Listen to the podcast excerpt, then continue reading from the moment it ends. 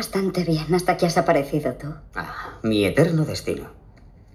Y dime, ¿qué hace una preciosa americanita jugadora de ping-pong mezclada con la clase alta inglesa?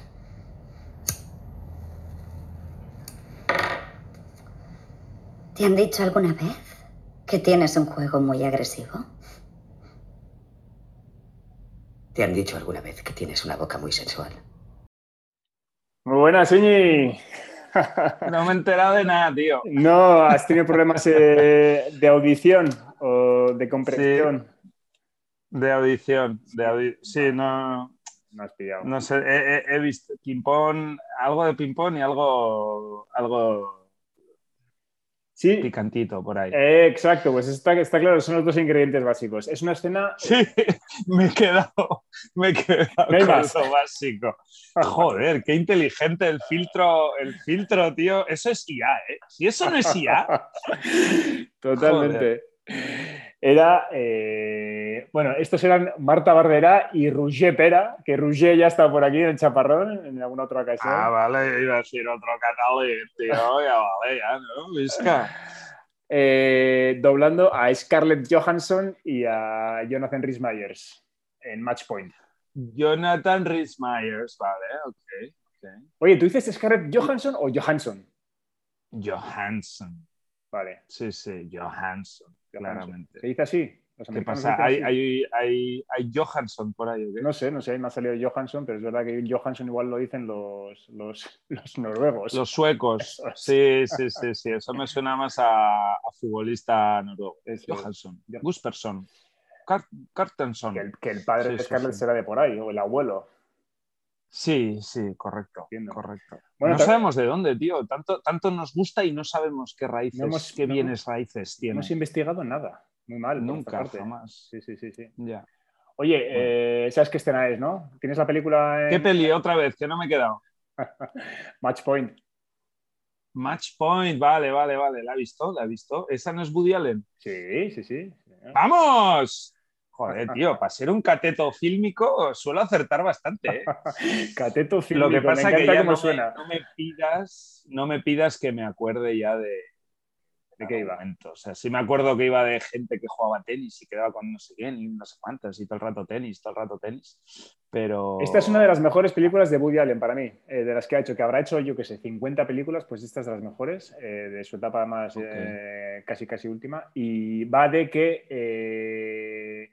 Jonathan, Jonathan Rhys Meyers es un, es un profesor de tenis, es antiguo tenista profesional, pero bueno, eh, no, de los, no de los buenos, que se retira y se dedica a dar clases, y es un trepa, es un trepa social. Entonces se, se arrima a la clase alta británica de ahí de Londres y aparece Scarlett, que es una americana eh, potente, y le desbarata un poco los Mm. planes, porque se enamora de ella y tal. Y como, como se interpone entre, entre, entre el estatus social que quiere alcanzar y él, eh, pues acaba, acaba matándola. matándola. He dudado, Ostras. he dudado si decirlo porque me ha parecido por un lado eh, fuerte y por otro lado un spoiler para, para el que no lo hubiera visto. Pero bueno, es que es una película de hace ya 18 años y el que no lo haya visto, tío, pues ya, ya, ya, le, ya le vale. O sea que no hay spoiler posible aquí. Sí, sí, entonces Oye, es bastante formas- fuerte porque, claro, si a matar a Scarlett, que es, que es eh, una hiperdiva, Que cae bien a todo el mundo. eso es. Totalmente. Eh, Oye, una, una cosita eh, a cuento de él. Eh, primero, eh, tú naces con un apellido Rhys Myers y, y- y ya tienes pasta, ¿no? O sea, ya, ya te puedes apuntar a cualquier cosa que tenga pasta, ¿no? Puedes jugar a polo, a, a Ojo, golf. ojo, a que los apellidos con guion no se nacen, se hacen. Ya sabes que Sí, es- este hay, se lo ha hecho. ya sabes que hay mucha, hay mucha eh, picaresca ahí. También en España se lleva mucho lo de de repente, eh, sobre todo la gente que se apellida Fernández, Gómez o García. Sí, pero Rodríguez Martínez suena a Rodríguez Martínez, lo juntes o lo separes. Pero Rhys Myers, tío, ya hay cierto flow ahí, ¿no? Sí, Eh, que ya el mérito no está solo en, oye, que Cuco se ha juntado los apellidos. No, es que ya los traía juntables. Los traía juntables. Sí, ya sí, sí, sí, sí. 100%. Y luego otra, otra chorrada, eh, es que me, me confunde este nombre, tío. ¿Cómo se llama? Es que me recuerda, eh, creo que ya sé quién es, eh, pero me recuerda a otro. ¿Cómo se llama el de la peli esta que hace esa peli petarda, tío, que hace Hugh Grant con, con la René Zellweger, esta, ¿cómo se llamaba la mítica peli? Sí, que Bridget Jones. tres? Bridget Jones, ese. El vecino este que se le ve el, el gallumbo, ¿cómo se llama? Ostras, ¿No, es también algo así? Ese no es famoso. Sí, no, no, pero no, no tengo ni idea cómo se llama ese. No, no es famoso. Pero es también un Rhys Meyers de esos, ¿no?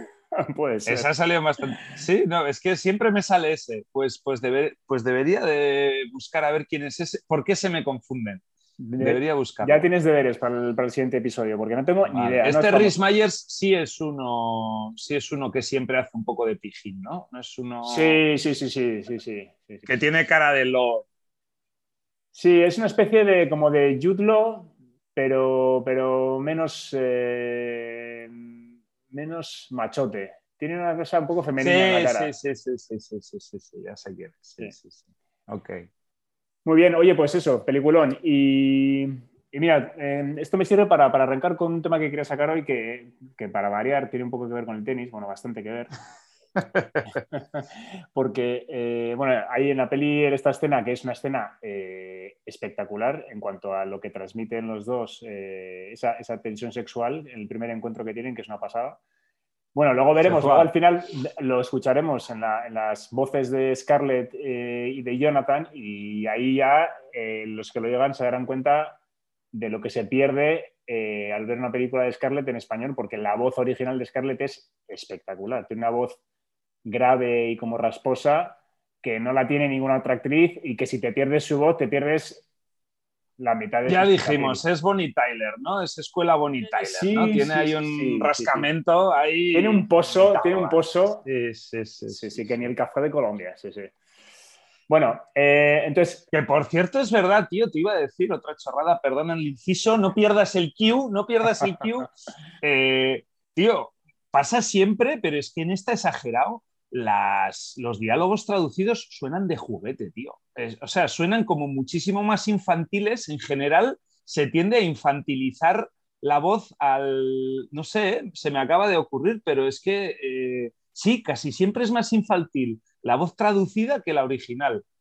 No sé si buscan, no sé, no sé con qué criterios se. se yo creo que lo que adjudica una cosa que pasa es que los que los, los dobladores intentan vocalizar muy bien, por ejemplo, hay muchas, son profesionales de la voz, intentan que Sí. todas las palabras se entiendan perfectamente, hablan quizás como más limpio y más claro que los actores en la realidad, igual eso hace que parezca más infantil y luego está como más, más edulcorado. Y, y el, Sí, el suena a sonido- anuncio. O sea, sí Claro. suena a anuncio, ¿no? Es que en general, claro, las, las voces las han puesto eh, en un estudio después, en un estudio Hmm. donde no hay ambiente, no hay, soni- no hay ruido de ambiente. Claro. Entonces no hay textura de, de ambiente, la voz no tiene ni el reverb ni Mm. nada. Y lo que está rodado en, en vivo, los- las voces de los actores originales sí que tienen la reverb del, del espacio físico en el que están en la realidad. Y eso suma todo. En, en sucio, Oye, habrá una negociación, ¿no? Yo creo, no, no hay ningún director, por ejemplo, ya muy pro, ¿no? Muy, div- muy endivado, ¿no? Que diga, oye, no, yo solo hago una peli eh, si, no me la, si no me la doblan. Porque considero que estás eh, adulterando la esencia de, de mi obra de arte, ¿no? A ver. Seguro que ha tenido que haber alguien que, que se ha subido a esa parra. Sí, sí, sí. Bueno, eh, no sé si alguien ha llegado a vetar el doblaje en otros países, pero sí que sé que, por ejemplo, Kubrick era un, era un control freak de la leche y sí que eh, supervisaba los doblajes, creo que en todos los países posibles, no sé si en todos, el 100%. Polonia, Indonesia, eh, el tío se montaba ahí unas giras, ¿no? Supongo que Joder, te puede salir el cara. 100% la- la no, controlitis. no podría cubrir el 100%, pero bueno, que creo que se, se- se comenta que bueno, la, la versión española de, del Resplandor, que es muy famosa el doblaje, porque eh, a, la, a la mujer de Jack Nicholson la doblaba Verónica Forqué, que eso es muy... es- Ahí va. Y, y siempre ha chocado mucho ¿no? que en una película de terror y en un personaje que lo pasaba tan mal, la voz en, en español fuera de una actriz que era, que era cómica. Y Que era descojono, ¿no? Que era despelote. no te la podías tomar Sí, en sí. serio. Me chorrea todo, ¿no? Sí, sí, sí, sí. Eh, sí, sí, bueno, esto, esto mm, sí, sí. Igual, igual a lo que a Kubrick le, le encajaba, pues luego a ti como espectador tampoco te encaja como, como, como pero bueno. Bueno, la cuestión es, oye, eh, Sorry, sorry, te, te he interrumpido ahí. A ver, eh, hemos estado tú y yo hace dos semanas viendo, viendo en Madrid el tenis en directo, tenis profesional en directo. Has paseado tu raqueta por media España. Eres un, eres un fans del tenis con, Sí. con todas las letras. Por cierto, esta mañana he jugado a tenis. ¿Qué te parece, tío? A las 11 de la mañana de un martes he ido a jugar a tenis. Eso, eso ¡Qué puto crack! no, tiene, no tiene precio, ¿Cuánto vale eso? claramente. Bueno, eh, la cuestión es Y que... no te han echado de casa todavía. No, en 3, 2, 1. ha habido, ha habido alguna mirada así un poco tal, algún ¿Con quién has jugado, por cierto? Porque a tenis no se juega solo. Algún comentario jocoso sí que ha habido, algún comentario jocoso sí que ha habido y me han llamado Marqués, pero, pero bueno, no ha habido, no ha ¿Te habido puede nombrar al otro Marqués? Porque, insisto, al tenis no juegas solo. Eh, es alguien que tiene una profesión liberal. Vale, se- ok. Otro se- privilegiado. Se dedica, no, se dedica al cine. Ha estado, ha estado, de hecho, ha estado un año rodando fuera de casa. Eh, ha, ha rodado una Hmm. película en Estados Unidos durante seis meses y luego ha rodado en España también durante tres o cuatro meses. Hacía un año que no jugaba con él y ahora ha vuelto a Donosti y, eh, y he aprovechado esta mañana para, para retomar. Qué bonito. Oye, tío, me está recordando a, a lo de. a- No sabía que el tenis se podía usar también para eso, para socializar. O sea, lo suyo es el golf, ¿no? En, en los negocios está ya inventado, oye, que los tratos se cierran al golf y salen las películas, es un poco la imagen esa. ¿El tenis también sirve para eso? Creo que, creo que en absoluto. De hecho, creo que podría ser el peor, el peor eh, Sí. deporte posible para eso. Rompedeals. Y me alegro que lo saques porque es algo que también eh, es una reflexión que está ahí. Eh, el- así como el golf es inocuo en cuanto a competir uno contra otro, porque básicamente compites contra ti mismo y contra el campo, Sí, eso el, es. el- un partido de tenis es como un combate de boxeo. O sea, te estás pegando sí. bofetadas con el- Entras dos y sale. Entran dos y sale uno. No, pero es una cosa como bastante directa de uno contra el otro. O sea, le estás, le estás Ah. pegando eh, pelotazos eh, con, con la mayor mala leche que puedes a, a- a- a hacer daño, ¿no? Sí. Ahí donde duele, constantemente. Y de hecho hay, hay, hay puntos que son humillantes para el otro cuando los ganas y le llevas de un, punto, Sí. de un lado a otro la pista. O sea, es algo que es bastante eh, agresivo y es bastante... Personal. Sí, totalmente, totalmente. Entonces, si quieres hacer Mm. negocio, si quieres llegar a un, a- No juegues a no tenis. juegues a tenis porque vas a acabar mal. Vas a acabar mal. Vale. Y luego, además, que es y muy. encima no se puede empatar, tío, que a golf sí se puede empatar, ¿no? Ay, mira, puedes dejarte el último golpe, ¿no? Ya, mira, hemos empatado, qué, qué- qué bonito, qué justo. A tenis no se puede dejar en empate el tema, ¿no? No, no, no, no, no, para nada, para nada. Joder. Dios. Bueno, eh, ¿dónde estaba? Ah, bueno, eso. Sorry. Hemos, hemos Te he, ido- te he llevado más lejos todavía. Más a Shore. hemos visto, se puede decir que por A Rafa. primera vez en nuestras vidas, tenis, tenis profesional en directo, ¿no? Ahí en el, en el campo. Y hemos coincidido los dos en que, en que no tiene nada que ver con lo, con lo que se percibe en, en televisión. Es mucho más eh, Mm. intenso, más rápido, eh, más violento. tiene más ritmo, más velocidad y bueno, es una cosa muy distinta de lo que percibes por la tele. Entonces, eh, ahí, y lo comenté contigo además, hay una cosa que es, que es, que es, bonita y es que eh, te hace pensar, por ejemplo, en lo, que, en lo que ocurre cuando ruedas una película, ¿no? en lo que es el cine, eh, lo que puede marcar la diferencia eh, el lugar en el que pongas la cámara ¿no? para, para, una secuencia. Mm. Que la gente cuando ve una película no es consciente de estas cosas. ¿no? Oye, hay una, una, historia, un guion, unos actores que la interpretan y punto. Pero depende de dónde pongas la cámara y depende del punto de vista que, que adopte el espectador al, al, presenciar una secuencia concreta, cambia completamente la sensación que se, que se transmite. ¿no?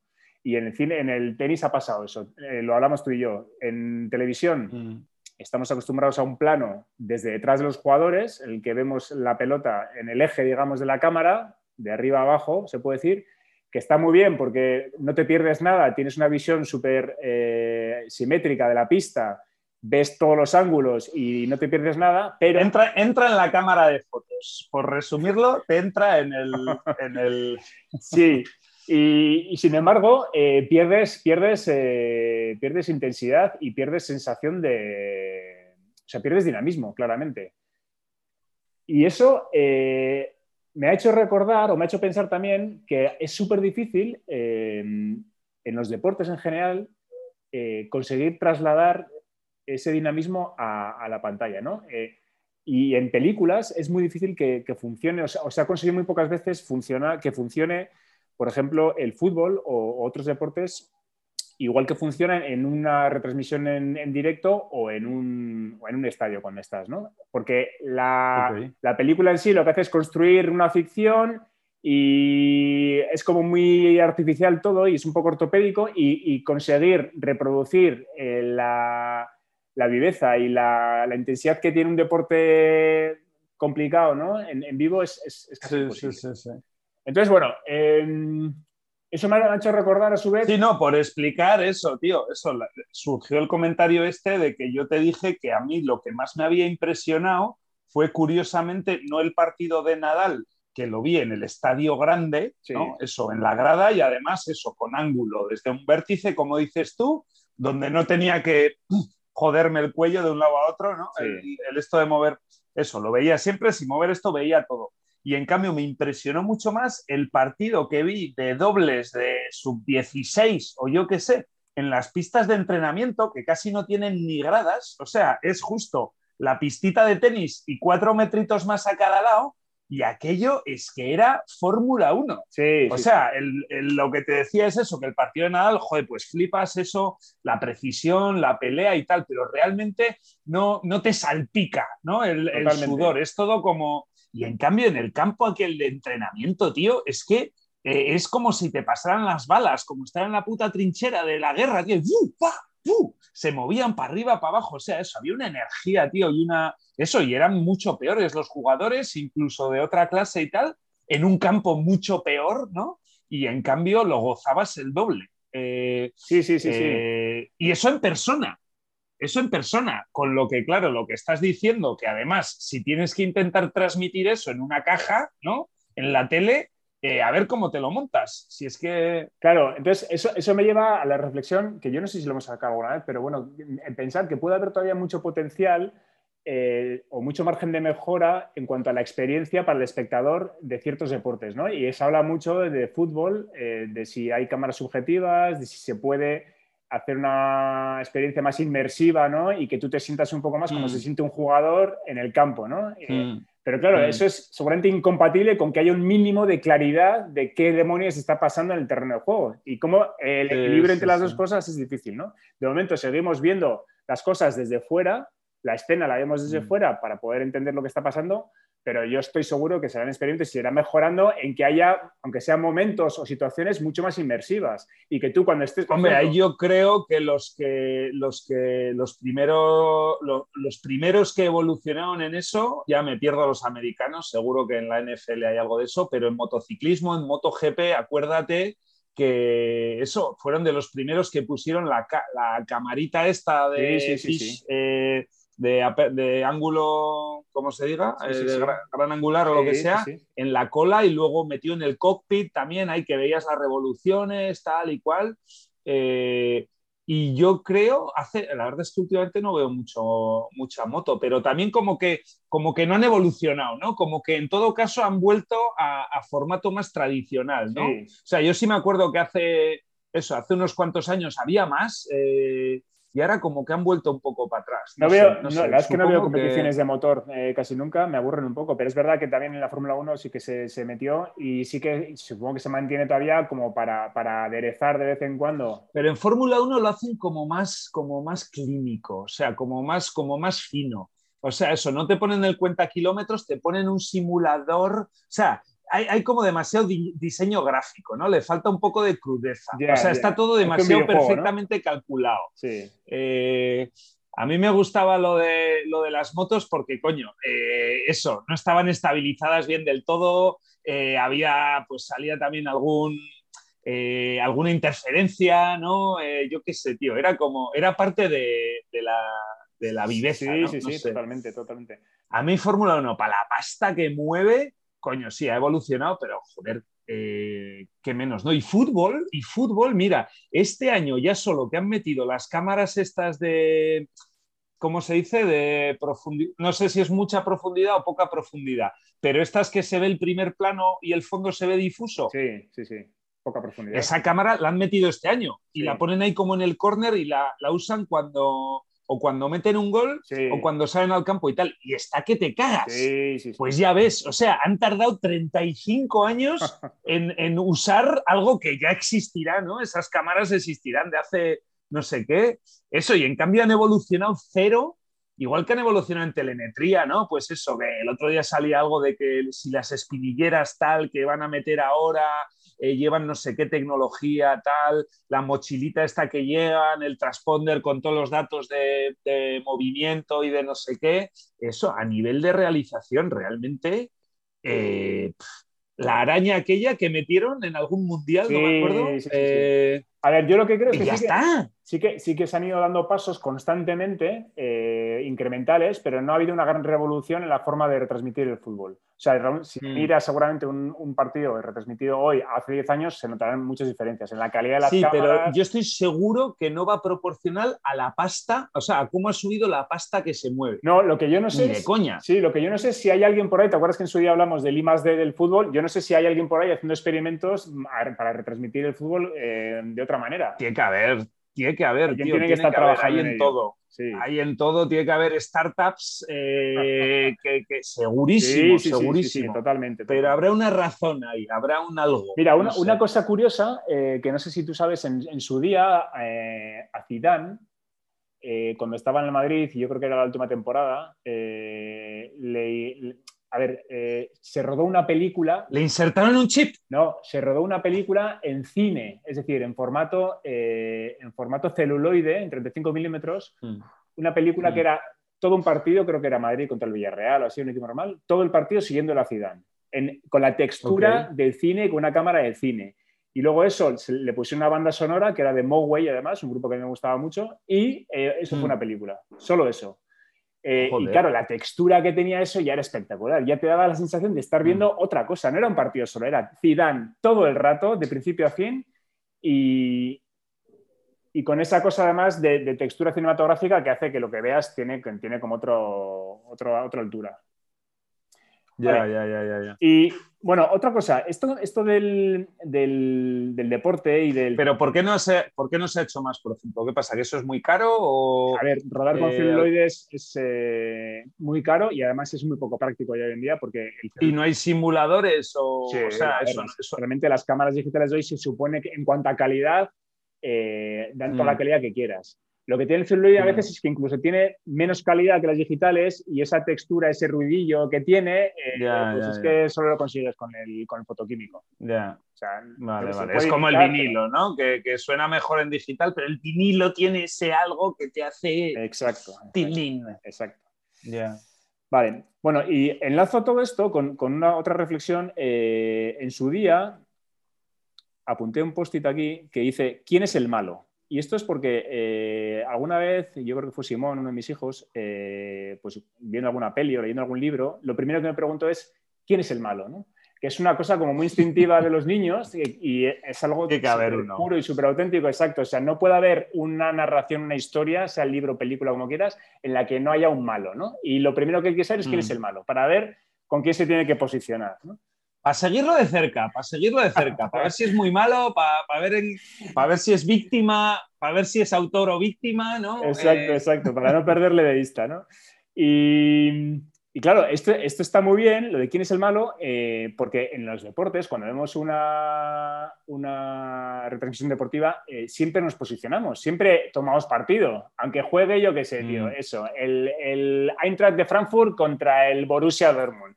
Inconscientemente, en un momento determinado, te posicionas. No sé si es por el color de la camiseta, por, yo qué sé, por el peinado de un jugador, o hay algo, hay algo que siempre te lleva a preferir que gane uno antes que el otro. Hay, hay situaciones en las que es súper claro, pero otras en las que, en las que no, ¿no? Y eso es, eso es curioso. Siempre, siempre prefieres eh, a alguien. Y siempre es alguien el malo para ti y el que te fastidia que gane.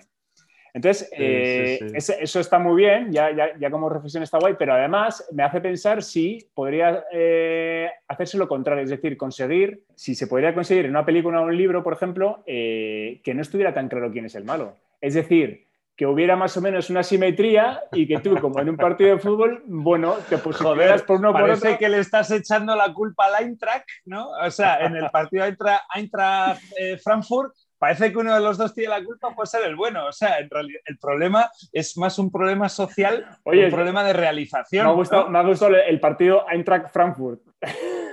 Eintracht, que Freiburg, no he dicho. Es el mismo equipo. No he dicho Freiburg. ah, vale, vale, te he entendido. No, Freiburg. Eso es. eso Freiburg. es.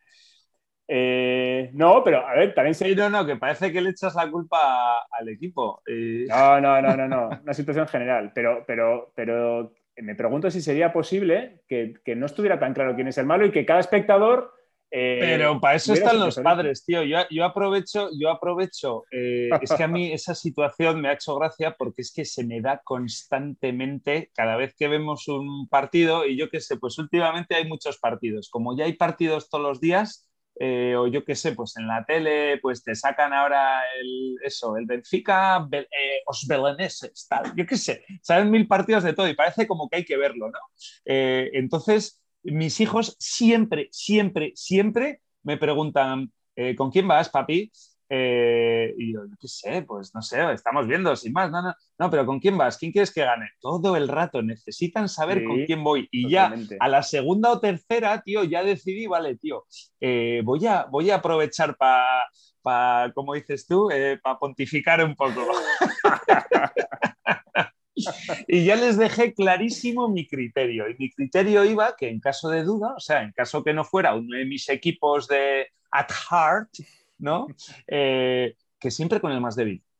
Entonces, claro, como si no jugaba la Real, por ejemplo, que es claramente el tal, pues yo qué sé, si juega, si juega Villarreal, bueno, yo qué sé, si juega Valladolid, eh, Real Madrid, Sí, sí, eh, sí, pues ellos ya saben que yo voy con el Valladolid. ¿Por qué? Pues porque es más débil. ¿Por qué? Pues porque tiene menos pasta, porque es menos, porque es más auténtico, tal y cual, ¿no?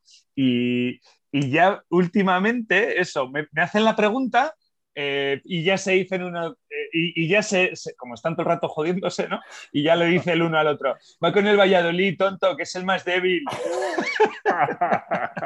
¿No lo sabes o qué? Tan difícil es saber eh, lo que va a decir. Lo- sí, sí, sí. Lo que pasa es que eh, te hace falta cierta información en- eh, de contexto, ¿no? Para saber quién es el más débil a veces, ¿no? Y en, Claro. en- en un Bueno, Valladolid, sí, pero un Valladolid. Betis, por ejemplo, Claro, en un Atlético Madrid-Sevilla, pues no estaría más claro, ¿no? Entonces, pues eso, son igual de tal y pues mira, el Sevilla Sí, sí, sí. es más andaluz, pues venga, con el Sevilla. Saben un poco los criterios Ah, eh, y los criterios son poco frívolos, son muy, son muy honestos. hay, valo- hay valores ahí, ¿no? Entonces, correcto, he aprovechado ahí también para plantar bandera. Bueno. Tío, es que la educación se hace así, son muchos pasitos en una dirección. Totalmente. Y no es estresante, es, es, es sin más, hay que hacerlo. Someone's gotta do it. ¿eh? Muy bueno, muy bueno. Bueno, ¿qué más? Eh, ¿Me traes tú alguna cosilla? No, bueno, ¿Una eso, que te has quedado a medio desarrollar el tema, eso. ¿Y qué habría que hacer para No, creo que sería imposible. condicionar? Creo que sería Sí, imposible, o sea, precisamente por la naturaleza del relato, creo que sería imposible eh, diseñar un relato, llámale película, libro, novela, como Bueno, la naturaleza del relato y la complejidad del prejuicio humano, ¿no? Eh, o sea, tú eso, acabas de decir que parece ser que tienes que ir por alguien ya, pero es que tú, tu inconsciente ya ha decidido con quién vas. No, la- y tú no siempre eres capaz de decodificar tu inconsciente, ¿no? En ese Frankfurt, o sea, a ti de primera, de primera se te va el corazón a un lado, ¿no? O sea, o en las pelis, me da Sí, igual, sí, este sí. es el bueno y este es el malo, y no sabes decodificar exactamente por qué se te ha ido ahí. Sí, sí, sí. O sea, sabes que está ahí, sabes que te cae mejor el este que el otro, pero no sabes exactamente. No, la cuestión, Entonces, claro, la cuestión es que las películas se diseñan para manipular las emociones del espectador. Entonces, eh, en principio, eh, el que la hace, el que la escribe y el que la dirige, eh, tiene un objetivo claro en cuanto a con quién se tiene que posicionar el espectador. Por ejemplo, claro, Si tú tienes para luego típico- hacer lo contrario. O sea, eso, una peli no es buena. Si, si una peli acaba como espera todo el mundo, eso no es una peli. O sea, aunque, aunque, aunque No, sea un bueno, sí. de un director tal, no. happy Las ending. pelis tienen que acabar al revés.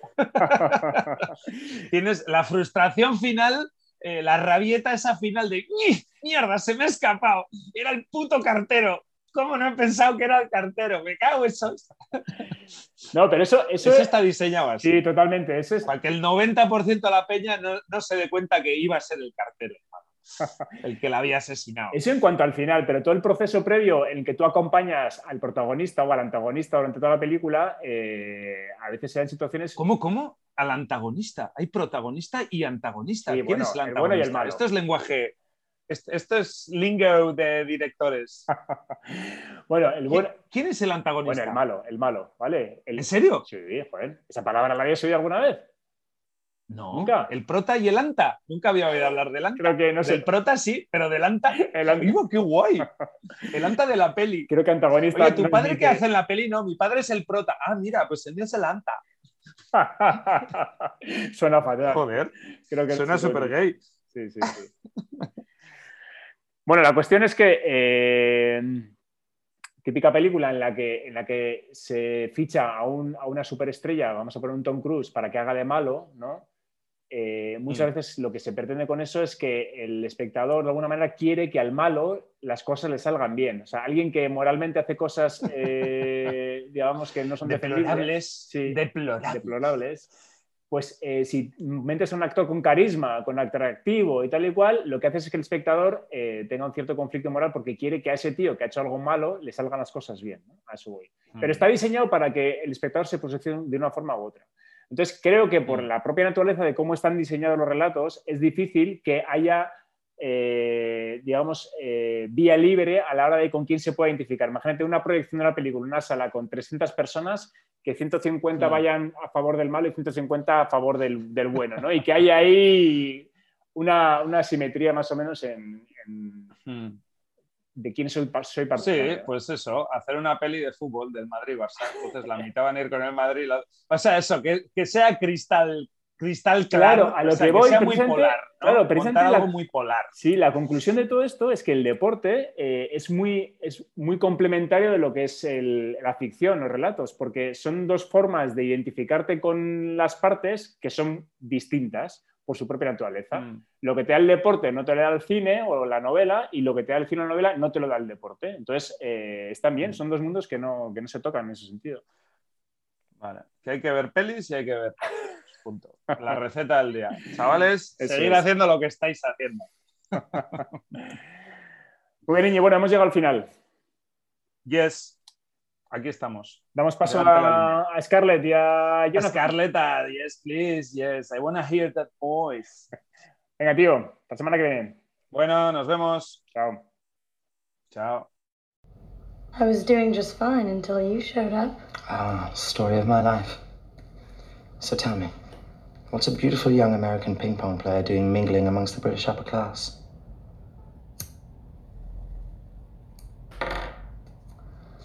Did anyone ever tell you you play a very aggressive game? Did anyone ever tell you you have very sensual lips?